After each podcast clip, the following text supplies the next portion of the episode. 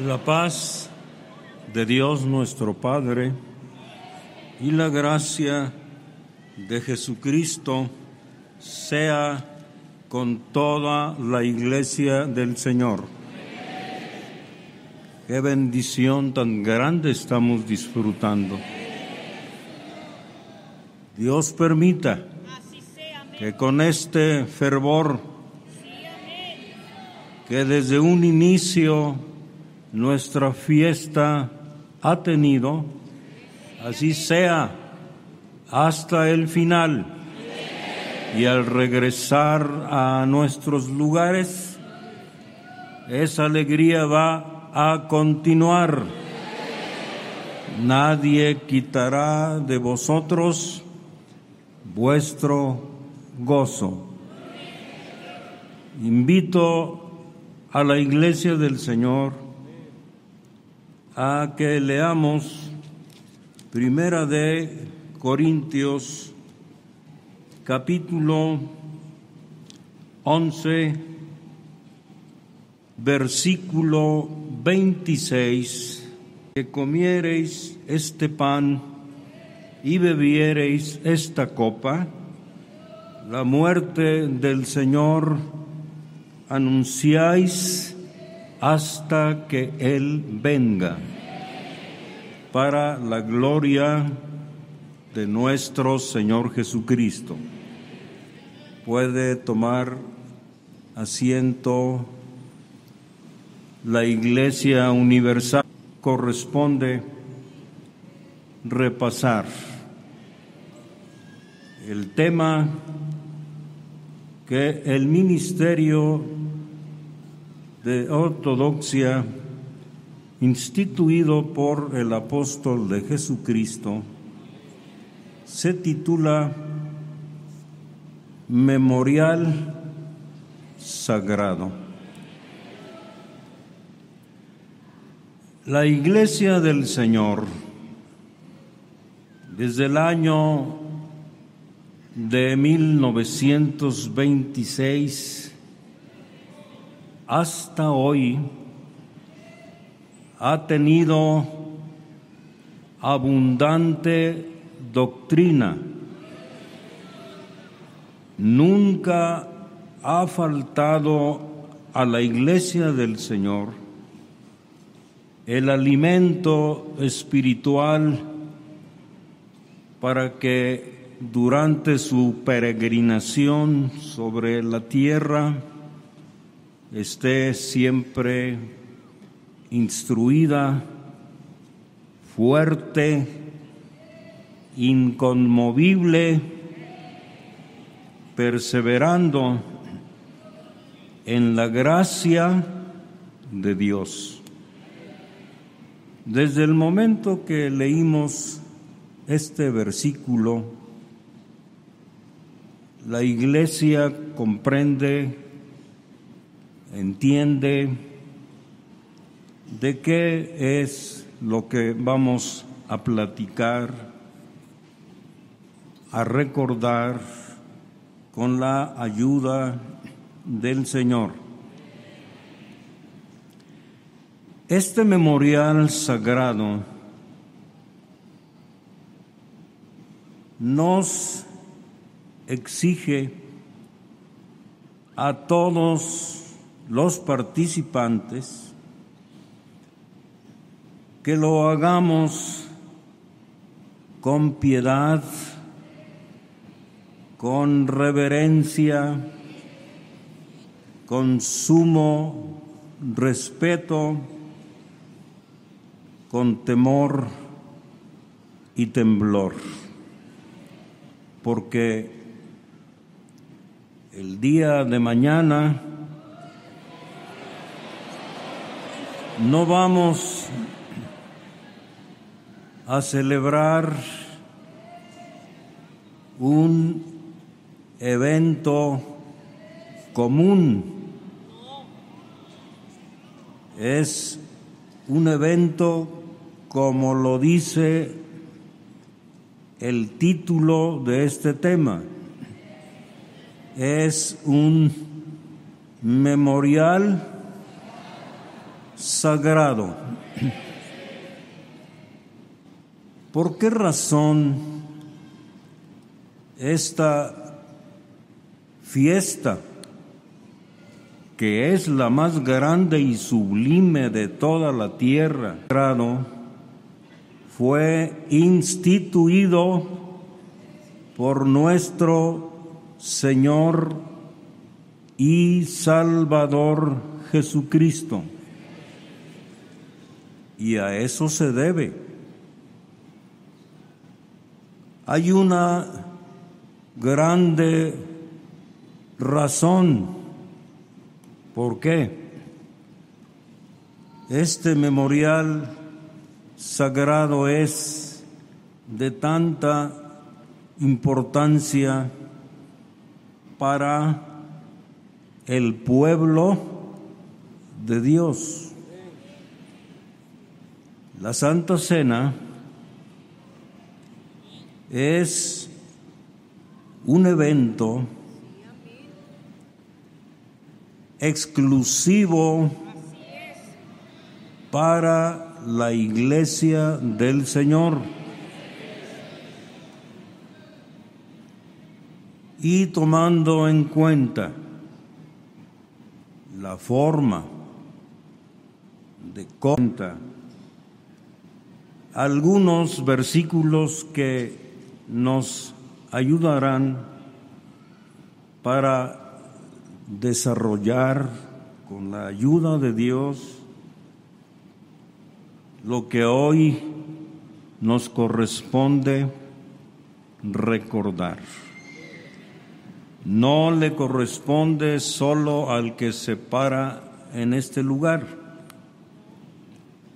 La recordación de la palabra de Dios corresponde a toda la iglesia, esperando que la ayuda de Dios sea con los que oyen y con el que habla. Si Él edifica esta casa, la palabra será para edificación. En Mateo capítulo 26, versículos 1 y 2,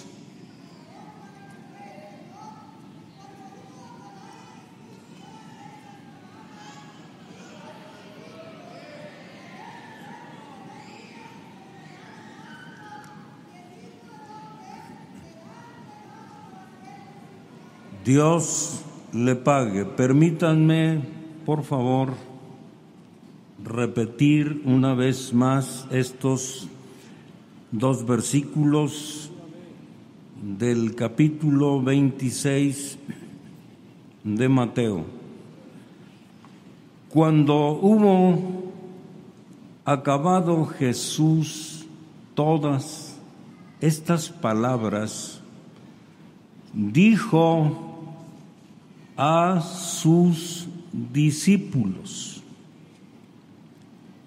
Dijo a sus apóstoles, sabéis que dentro de dos días se celebra la Pascua, que era lo que sabían los apóstoles que dentro de dos días se iba a celebrar la Pascua. Dice más adelante otro otro de los apóstoles, San Juan, capítulo 11, versículo 55 lo voy a leer para la gloria del Señor. Leímos en el versículo anterior que faltaban dos días para celebrar la Pascua. Y este versículo nos aclara cuál Pascua. Dice San Juan 11:55, y estaba cerca la Pascua de los judíos. ¿Qué es lo que estaba cerca? La Pascua de los judíos. ¿Qué era entonces lo que iban a celebrar? La Pascua de los judíos. ¿Y en dónde la iban a celebrar? Este versículo también nos dice dónde celebrarían la Pascua de los judíos. Y muchos, muchos de los judíos subieron de aquella región a Jerusalén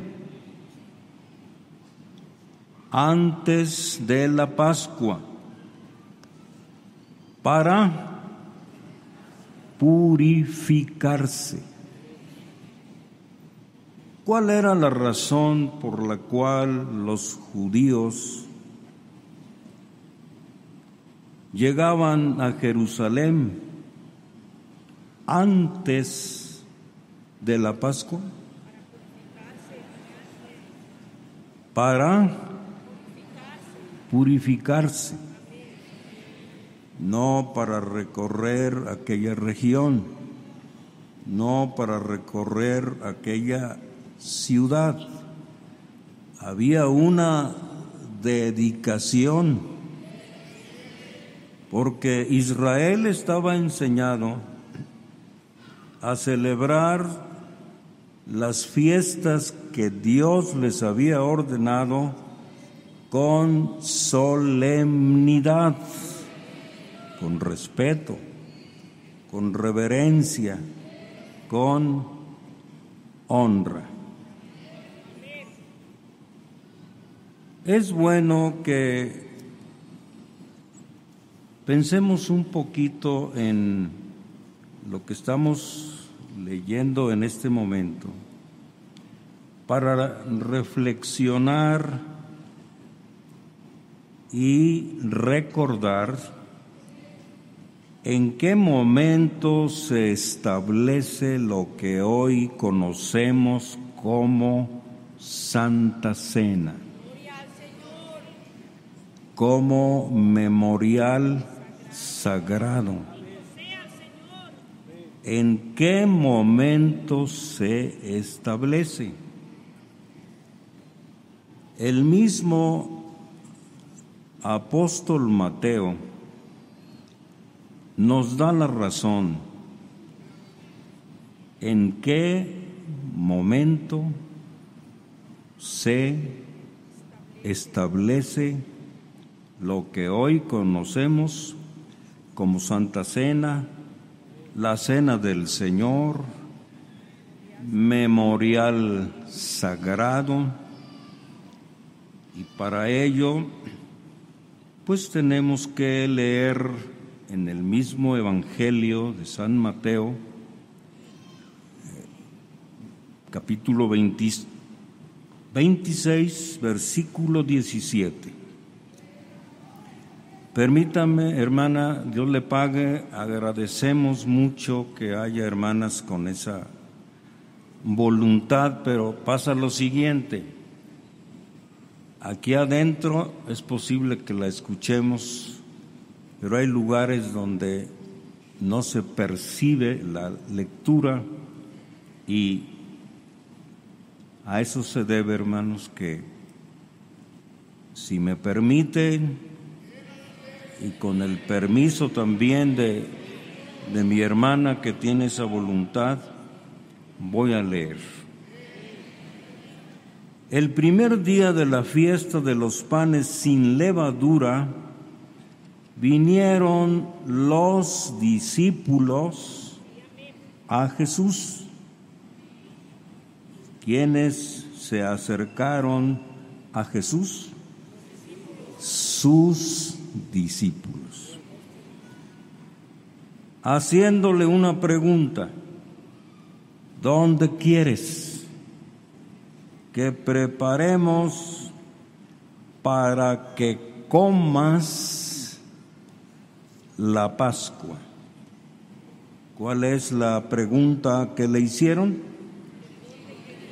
que en qué lugar estaría bien, porque como esta era una fiesta anual, se celebraba en diferentes lugares.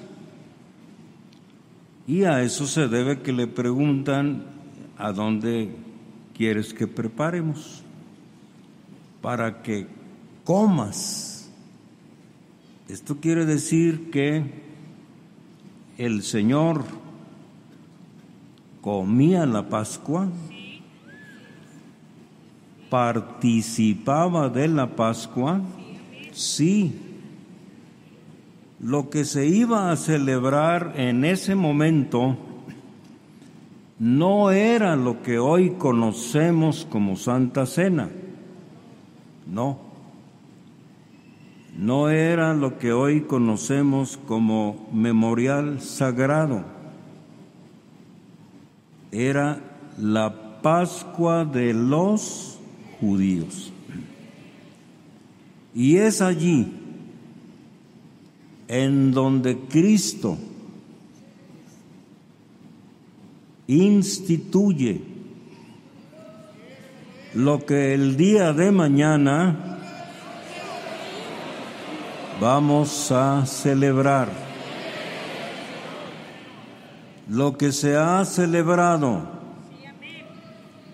desde las primeras santas cenas, desde el año 1926 hasta la fecha. El día de mañana vamos a oír las palabras que se oyeron en la isla del Presidio el 3 de septiembre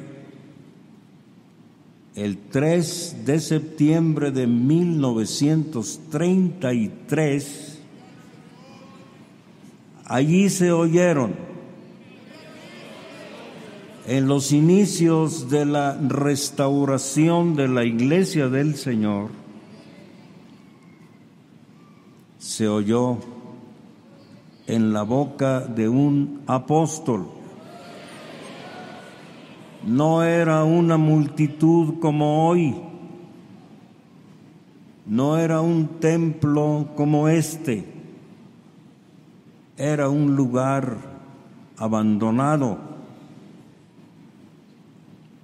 lo que allí había era mucha basura. El apóstol Aarón buscando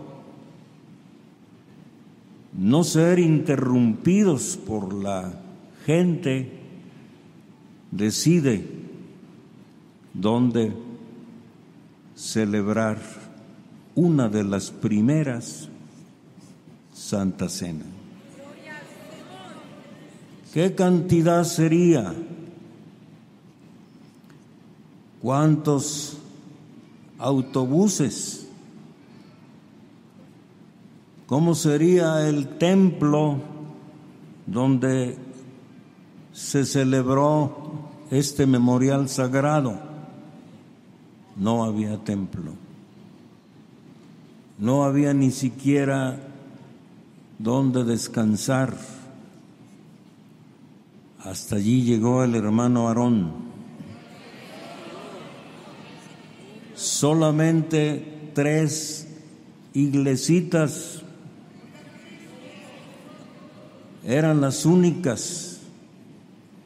Ameca, Jalisco, Guadalajara y Ocotlán, Jalisco. ¿Cómo llegaron? En barquillas. Una tormenta les sorprendió en el trayecto de la distancia para cruzar aquellas aguas, pero ahí la mano de Dios estuvo con ellos. Los primeros que llegaron fueron los hermanos de Ocotlán, Jalisco. Y como el hermano Aarón y los hermanos de Ameca y Guadalajara no llegaban, se preocupaban. Pero después de la medianoche empezaron a oír a distancia alabanzas, dándole gloria a Dios. Y así llegaron hasta ese lugar. ¿Qué cantidad de vino sería? Muy poco. ¿Qué cantidad de pan? Era poco. Pero no es la cantidad de pan, no. Lo que le da sabor, lo que le da, hermanos, el sazón a este evento, es la autoridad de Dios.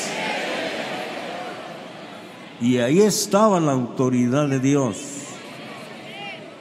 ¿Cómo? La autoridad de Dios en un hombre. Sí, así es. Ahí se oyó aquella voz. Tomad, comed. Esto es mi cuerpo.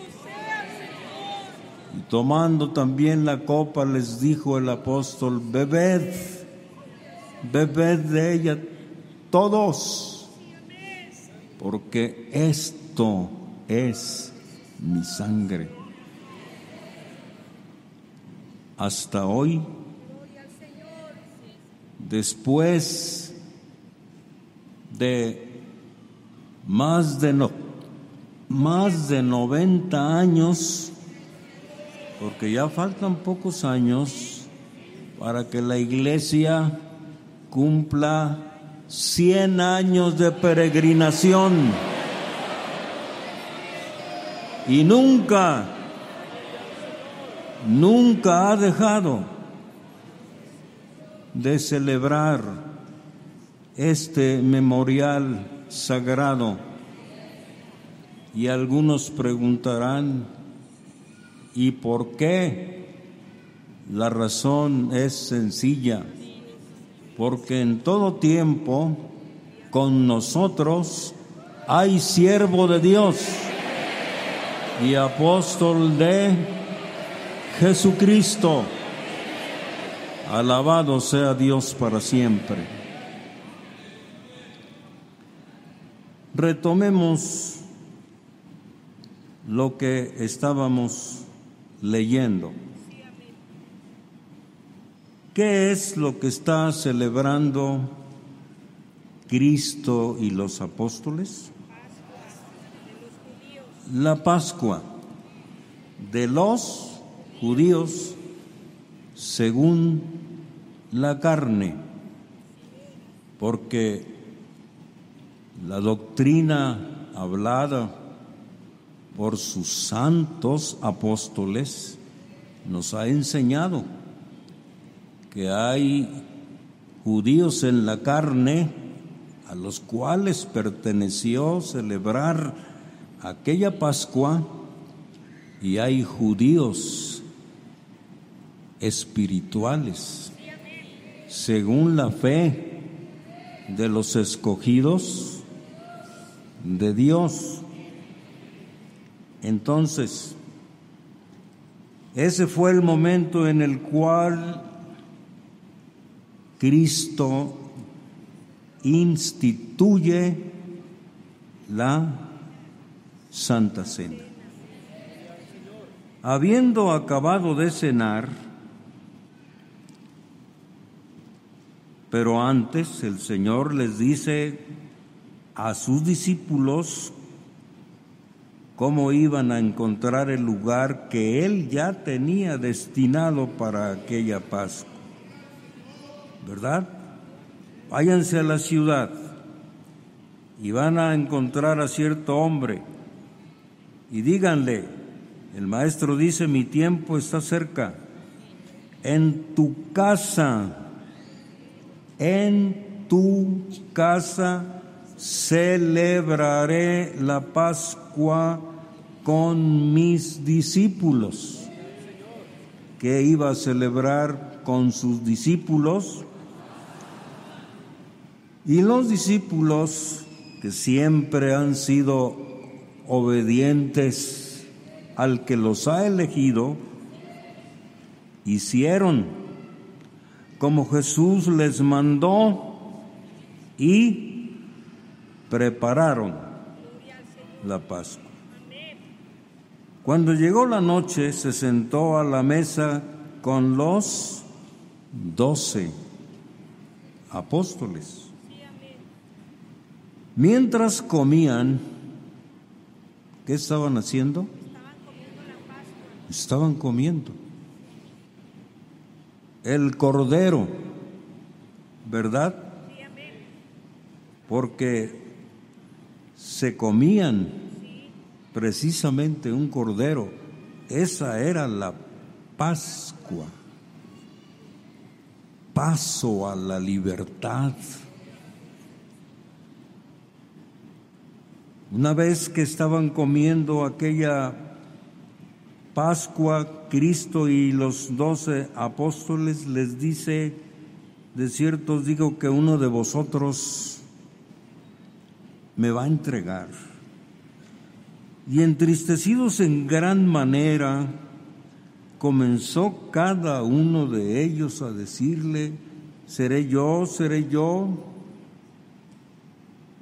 Y respondiendo Cristo les dice, el que mete la mano conmigo en el plato, ese qué cosa. Este hombre llamado Judas era atrevido o no? Era irrespetuoso. Sí metía la mano no en el plato de él. ¿En cuál plato? En el plato de el maestro. Quiero solo, hermanos, para que estemos seguros de lo que estamos repasando. Según el título del tema y el desarrollo del mismo, Judas estaba celebrando aquella Pascua con temor y reverencia. Pregunto una vez más.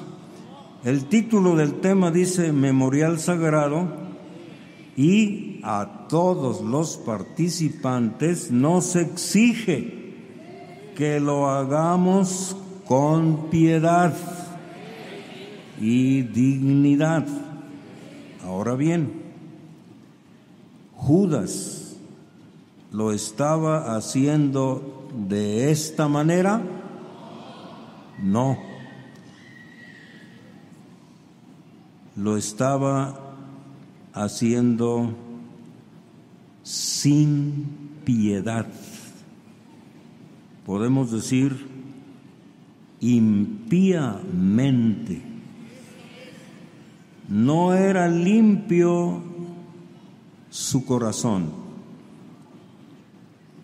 Piedad nos da una definición el Ministerio de Ortodoxia y dice, piedad, virtud divina que inspira a la devoción.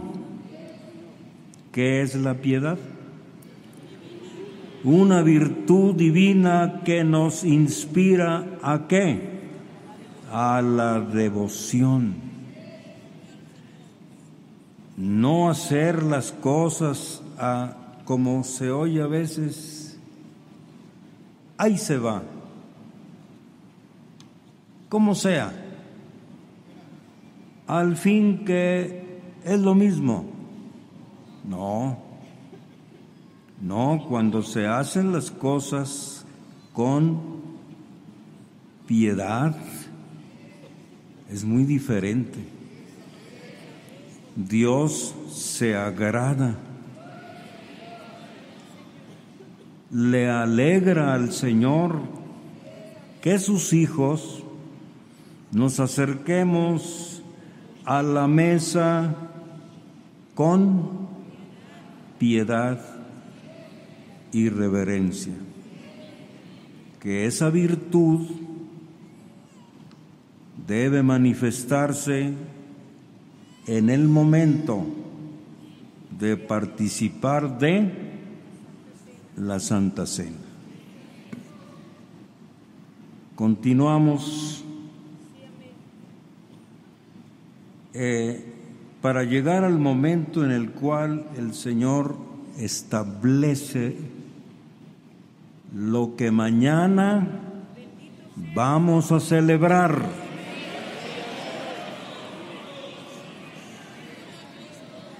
Los discípulos todavía no habrían comprendido lo que iba a suceder en esa celebración de la Pascua. Porque lo que allí sucedió es algo que no había acontecido antes. Fue allí en donde Cristo establece, instituye la Santa Cena. Dice ya el versículo 24, a la verdad el Hijo del Hombre va según está escrito de él, mas hay de aquel de aquel hombre, por quien el Hijo del Hombre es entregado. Bueno, bueno le fuera a ese hombre, no que no haber nacido. Entonces, aquella celebración fue una,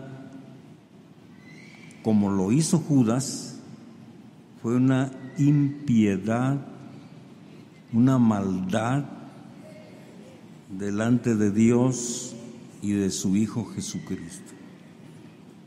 Era mejor no haber qué. Entonces respondiendo Judas, el que le entregaba, y todavía tiene la desfachatez de preguntar, ¿Seré yo maestro? ¿Seré yo el traidor? ¿Seré yo el que te voy a entregar? ¿Seré yo el que voy a recibir 30 monedas de plata para venderte? ¿Qué le dice el Señor? La respuesta estuvo bien clara, ¿verdad? Tú lo has dicho. Versículo 26. Y mientras comían, ¿qué estaban haciendo? Estaban comiendo la Pascua, el, el cordero que habían preparado. Mientras comían, aquí está, hermanos, lo que los apóstoles, lo que Cristo todavía no les había enseñado a los apóstoles. Pero aquí se los enseña.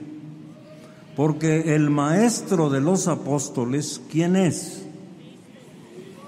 Es Cristo, es el que los llamó. Sí, por eso dice en los últimos versículos de Mateo, enseñándoles todas, todas las cosas. Mientras comían, tomó Jesús el pan. Fíjense lo que hizo. Y lo bendijo. ¿Qué hizo? Y lo partió. Y él se lo comió. A ver. Tomó el pan en sus, en sus manos. ¿Sí? lo bendijo, lo partió y se lo comió. Porque normalmente en la Pascua el que toma el pan lo parte y ¿qué hace? Y se lo come. Porque Cristo no solamente iba a ver que sus discípulos comían la Pascua, él también iba a comer qué cosa. Porque la pregunta esa fue la que le hicieron desde el principio. ¿En dónde quieres, verdad? Que celebremos la Pascua. Sí, para que comas la Pascua. Entonces, esta ocasión lo bendice lo parte y se lo da a quienes. Y dijo, tomad, bendito sea Dios. Aquí está la institución de la Santa Cena. En el momento de celebrar la Pascua de los judíos, el Señor establece, instituye, tomad, comed, esto es mi cuerpo. Bendito sea Dios. Y tomando la copa, ¿qué había en la copa? Vino y habiendo dado gracias, les dio.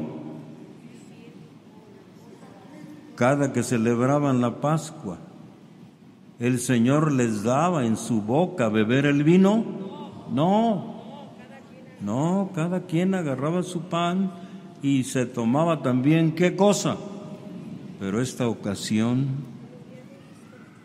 toma aquella copa y les dice, bebed de ella todos, porque esto, esto es mi sangre del nuevo pacto, que por muchos es derramada para remisión, para perdón ¿De qué? De pecados. Bendito sea el nombre del Señor. Ahí está, ahora sí, instituida la Santa Cena. Hace unos meses el apóstol de Jesucristo en una de sus cartas le daba la gloria a Dios, porque al fin en Israel. Se volvieron a escuchar las palabras que dijo Cristo. El apóstol de Dios mandó un emisario y allá, en donde hace más de dos mil años, Cristo había pronunciado lo que acabamos de leer, se volvieron a oír estas palabras. Tomad, comed, esto es mi cuerpo. Bebed de esta copa todos, esto es mi sangre. Bendito sea el nombre del Señor. Derramada para remisión de los pecados. Bendito sea el nombre del Señor. Han pasado siglos y todavía la sangre de Jesucristo nos limpia de todo qué. ¿Es verdad? Sí, claro, es verdad.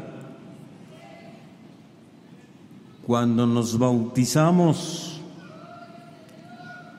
la sangre de Jesucristo borró todos nuestros pecados. A ver, no se oyó muy bien. Cuando nos bautizamos, la sangre de Jesucristo nos limpió, nos perdonó todos nuestros pecados. Amén. No hay duda. Pues ahora la sangre de Jesucristo el día de mañana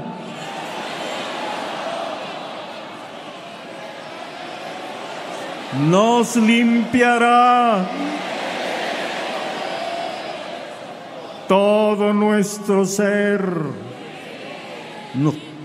nuestro hombre interior quedará. Como dijo Isaías, si vuestros pecados fueren como la grana, vendrán a ser como blanca que, si fueren rojos como el carmesí, todo será emblanquecido. Primera de Juan, capítulo 1, dice versículos 6 y siete dice, si decimos que tenemos comunión con Él y andamos en tinieblas, mentimos y no practicamos la verdad. Pero si andamos en luz, como Él está en luz, tenemos comunión unos con otros. Y la sangre de su Hijo Jesucristo nos limpia de todo que. Bendito sea el Señor. Eso va a suceder mañana, hermanos. Eso va a suceder mañana. estemos plenamente seguros que así será.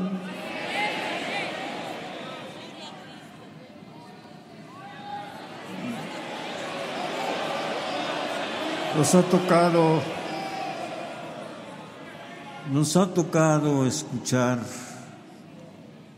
algunas de las herejías religiosas en el mundo, diciendo que con unas palabras de transubstanciación, el vino es, se convierte en la verdadera que y que por otras palabras también de artes mágicas, sí, el pan se convierte realmente, no, realmente, en el cuerpo, en la carne de quién. Esa enseñanza está basada en uno de los dogmas llamado transubstanciación, que quiere decir traslado de sustancias. Es una de las herejías más aberrantes, entre otras, porque hay muchas, que han logrado engañar al mundo con sus falacias, con sus herejías. Entonces, ¿qué vamos a responder cuando alguien nos pregunte, bueno, ¿y usted qué seguridad tiene de que de que la sangre de Cristo hasta hoy sigue borrando los, los pecados. ¿Acaso Cristo va a ser otra vez crucificado? No, no. Dijo San Pablo muy claro, nuestra Pascua, la cual es Cristo, ¿Quién es nuestra Pascua? Nuestra Pascua, la cual es Cristo, ya, ya fue, ¿qué cosa? Sacrificada.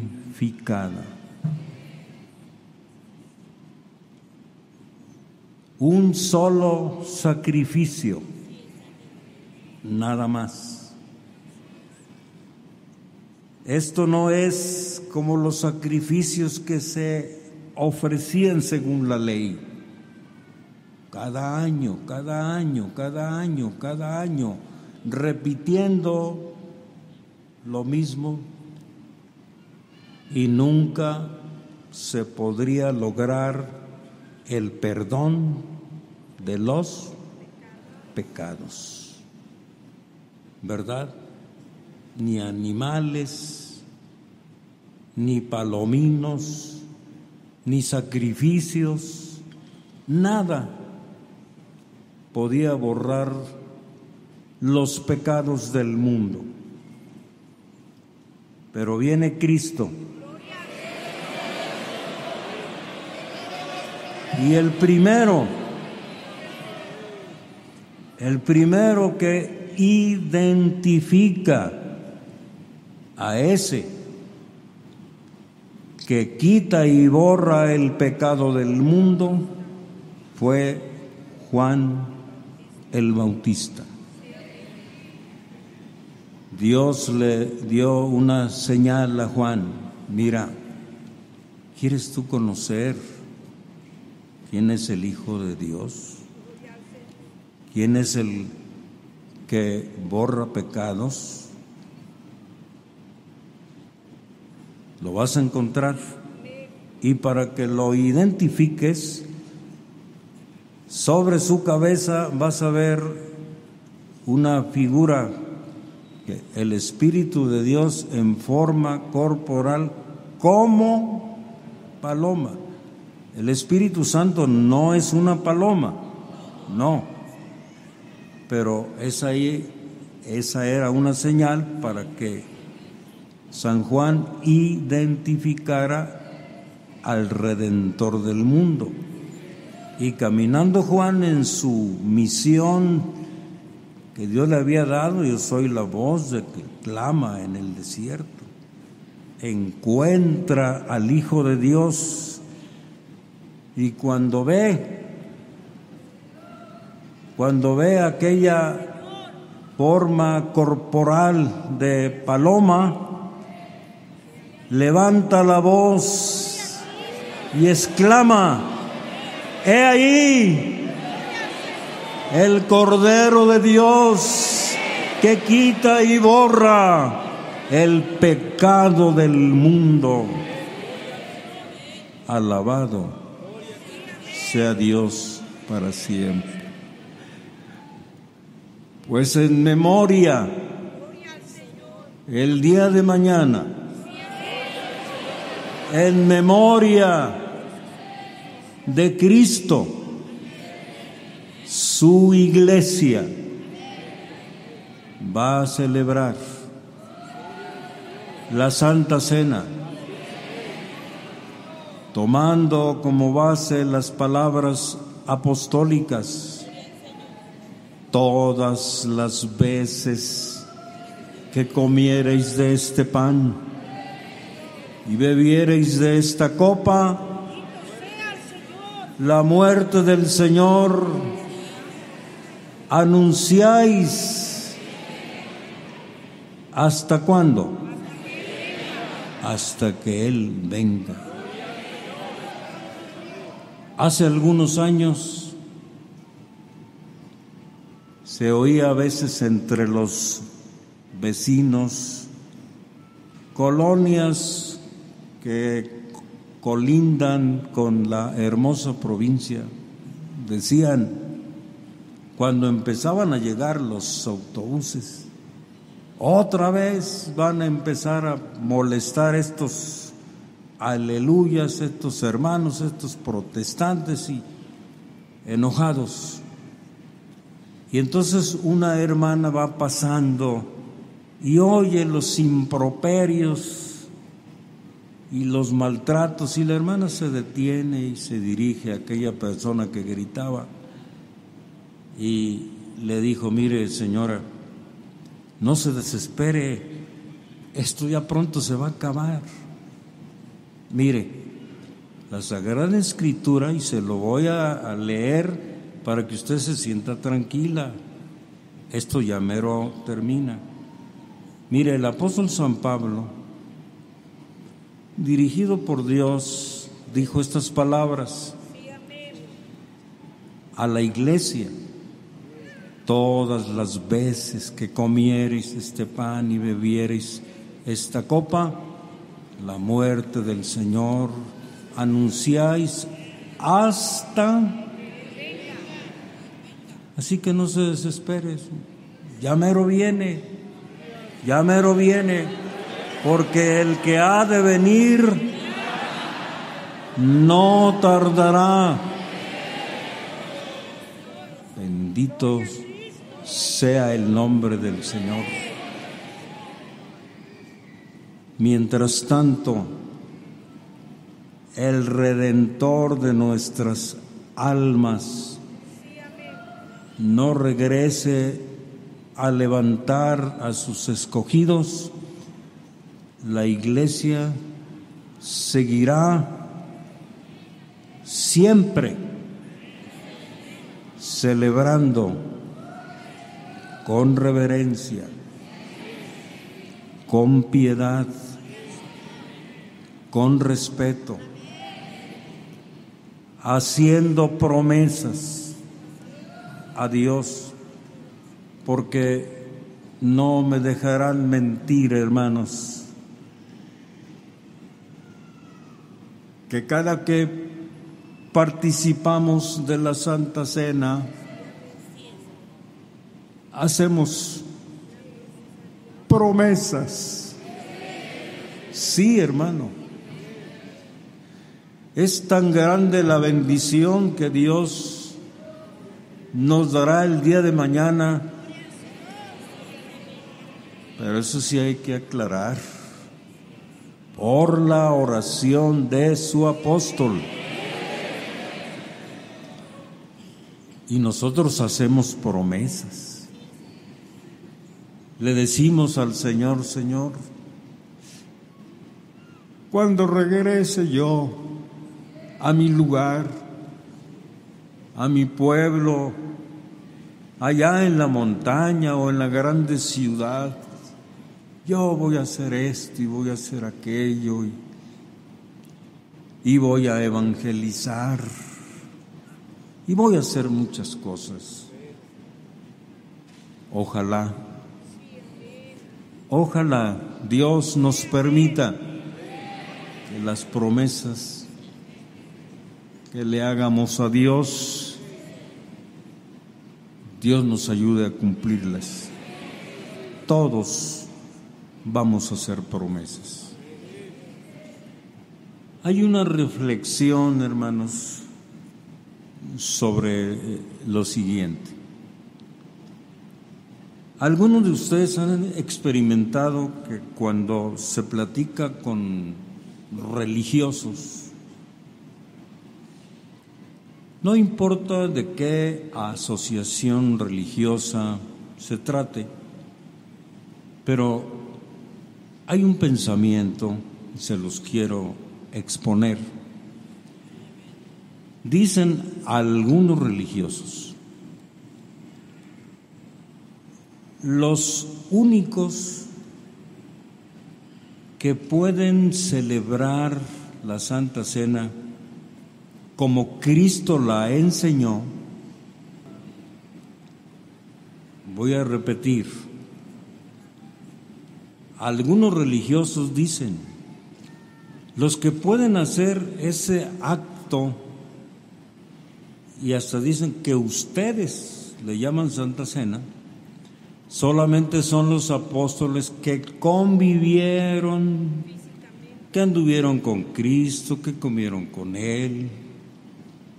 Solo ellos. Ellos sí.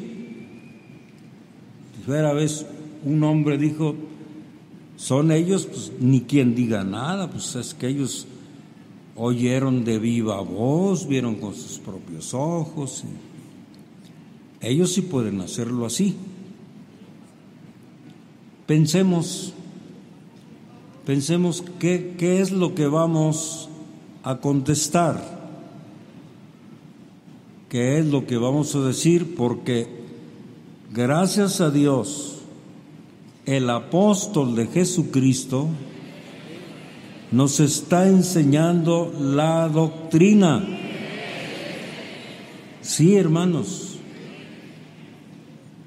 nos está enseñando cada carta que llega a la Iglesia Universal es un mar de sabiduría. Sí, hermanos, gracias a Dios. En la casa de mi Padre, abundancia hay de pan. Entonces, Creo, hermanos, que una de las respuestas es la siguiente.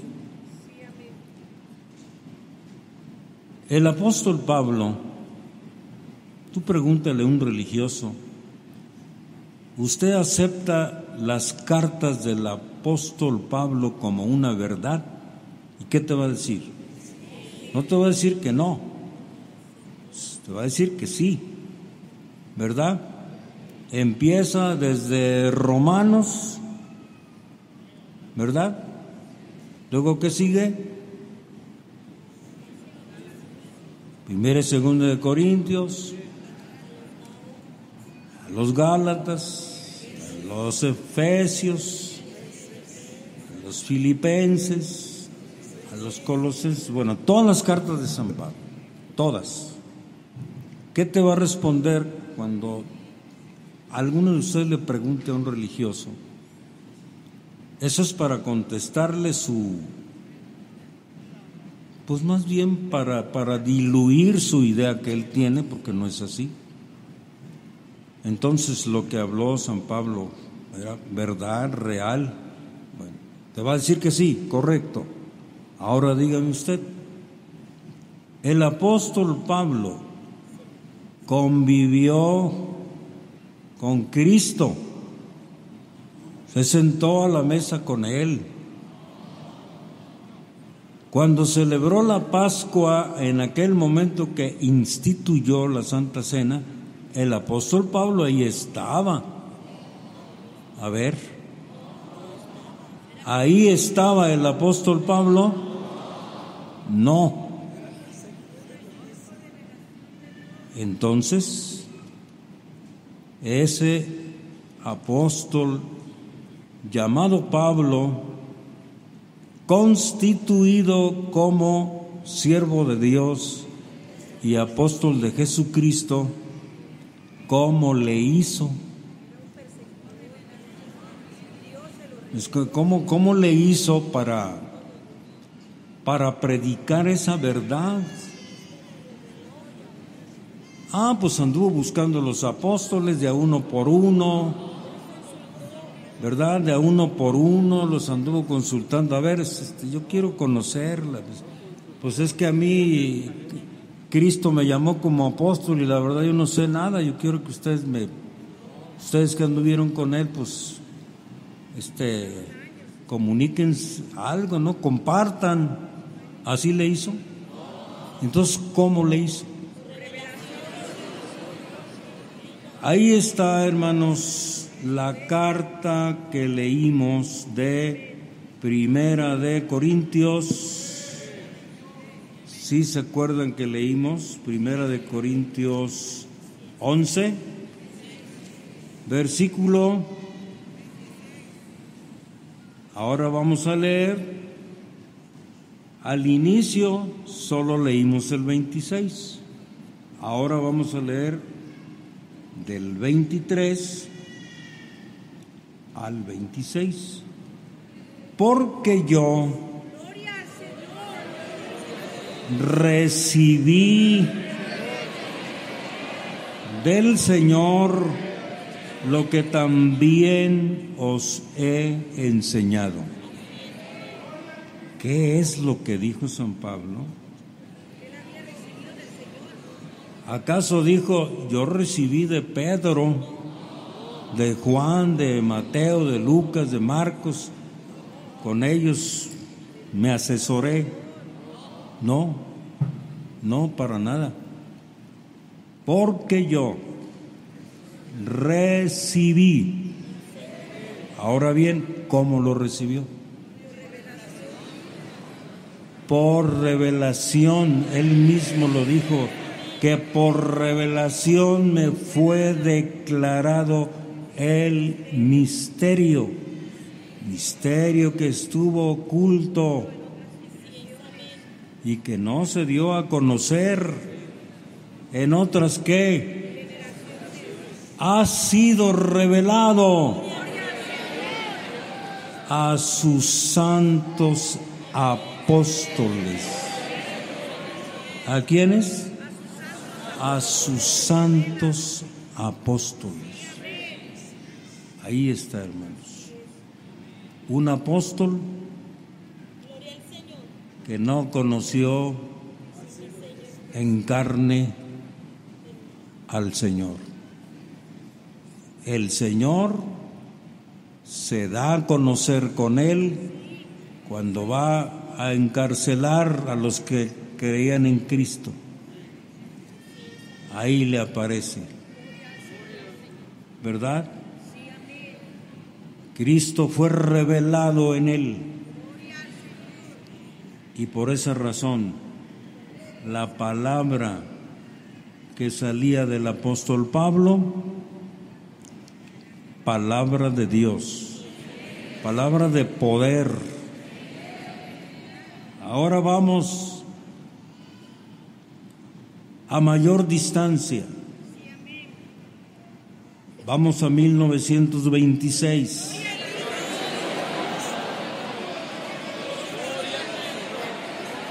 Otro grande apóstol.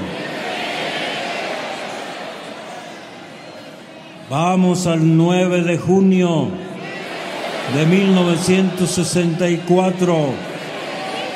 Vamos al 14 de diciembre del año 2014. Apóstol hay de Dios. Y si hay apóstol, hay revelación. Porque el depósito de la revelación son ellos. Nadie más. Nadie más. Ellos son el depósito de la verdad de Dios que por bendición ahora conocemos. Bendito sea el nombre del Señor. Este evento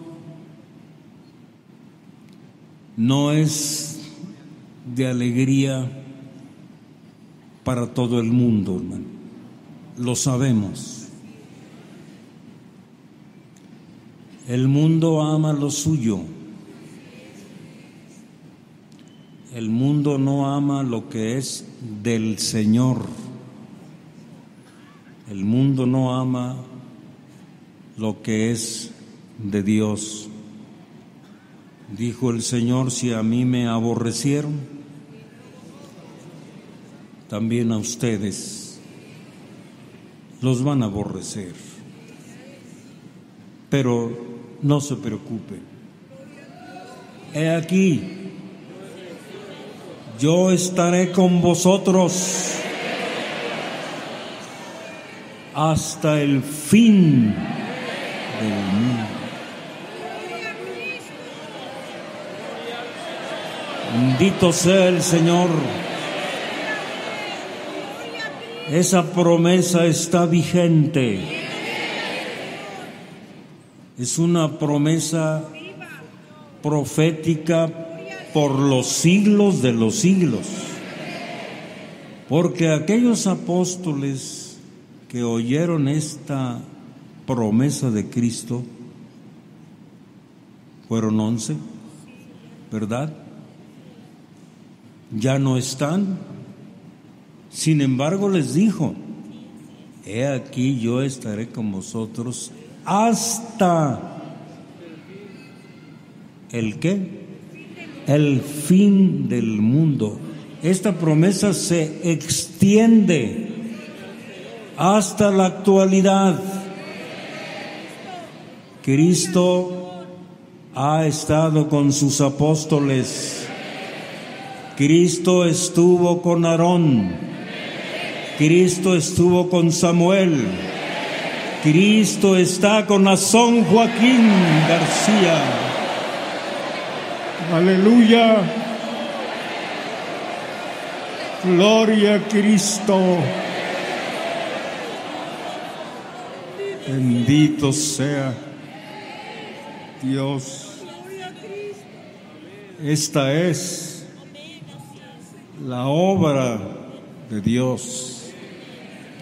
Es la obra que a Dios más le agrada. Creer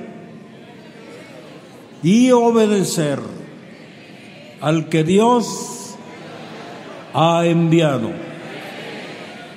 Bendito sea el Señor. Quiero leer una pequeña fracción de una carta apostólica. Ministerio de Ortodoxia nos, nos da esta, nos hace ese favor de anexar en cada tema fracción de una carta que, que vaya conforme a la explicación. Y esto que vamos a oír precisamente de eso se trata. No es una carta reciente, no. Si los hermanos se pusieron de pie, yo les pague, creo que es agradable delante de Dios, aunque su hermano no, no lo haya pedido. Esta carta la envió el apóstol de Jesucristo, Nazón Joaquín García, de Alemania, el 15 de junio del año 2016.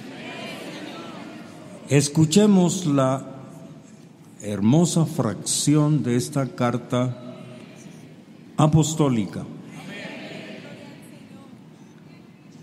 Por ser tan puro y santo este evento, ¿de cuál evento está hablando el apóstol?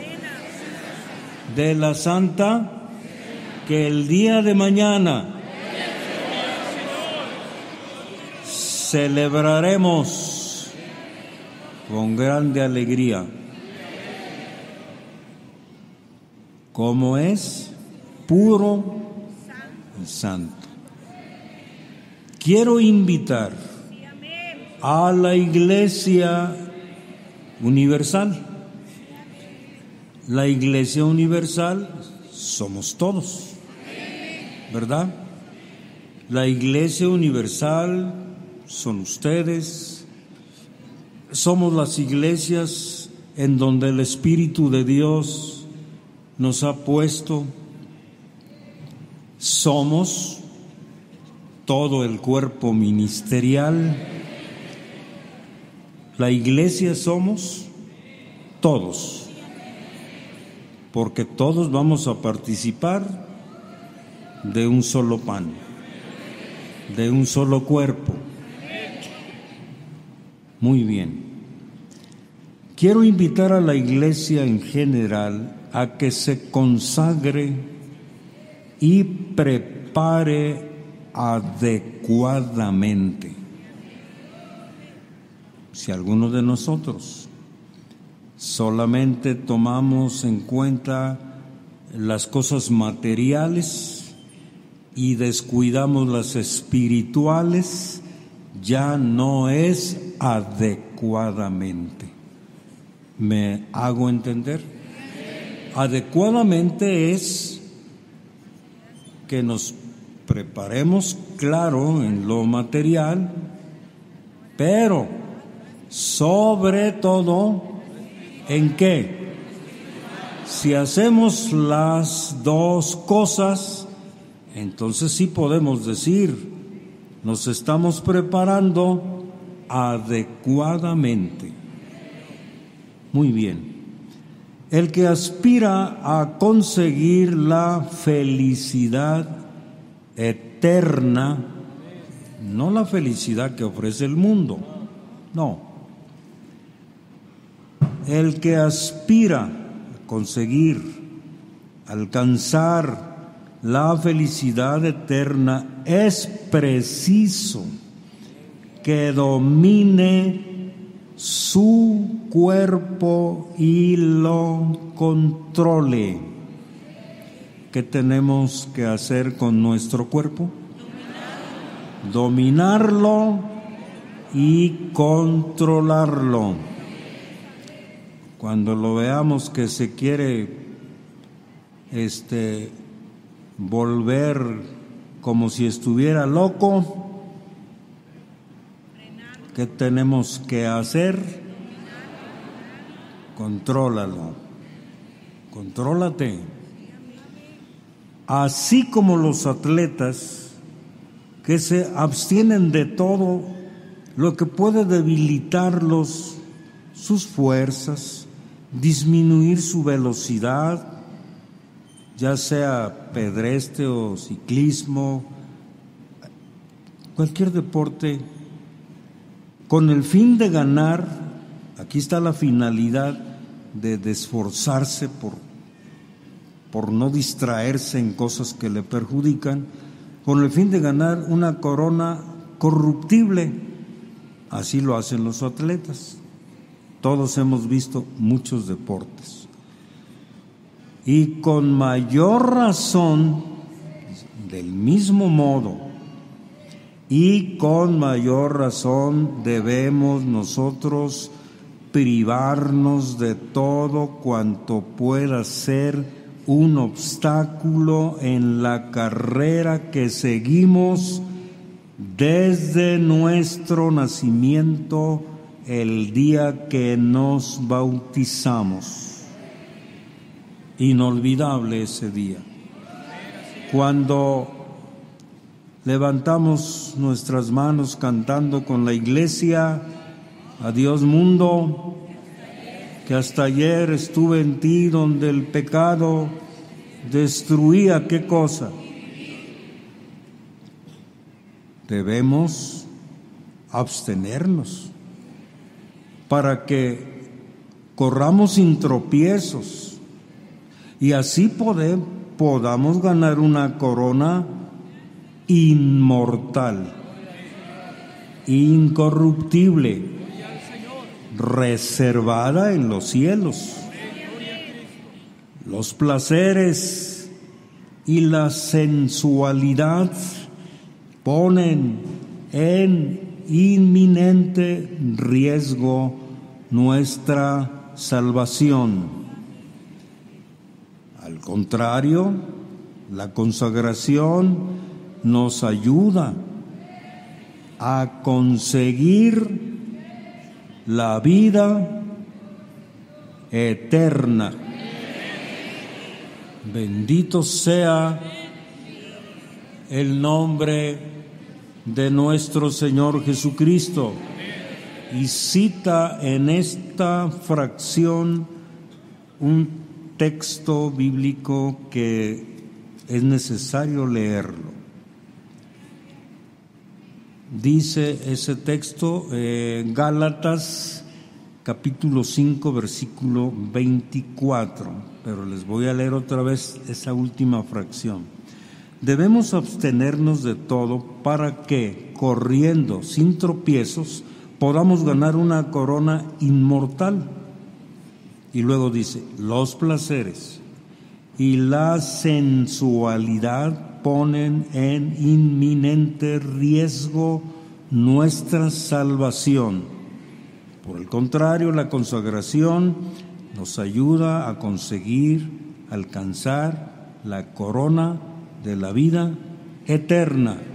Y dice el versículo que citó el apóstol de Dios en esta carta, capítulo 5, versículo 24. Dice Gálatas 5, 24, pero los que son de Cristo han crucificado la carne con sus pasiones y sus deseos. ¿Qué hacen los que son de Cristo? ¿Qué hacen las que son de Cristo? Han crucificado la carne con todo y deseos y pasiones. Dios nos ayude. Que ninguno de nosotros vaya a acontecer lo que lastimosamente a veces sucede.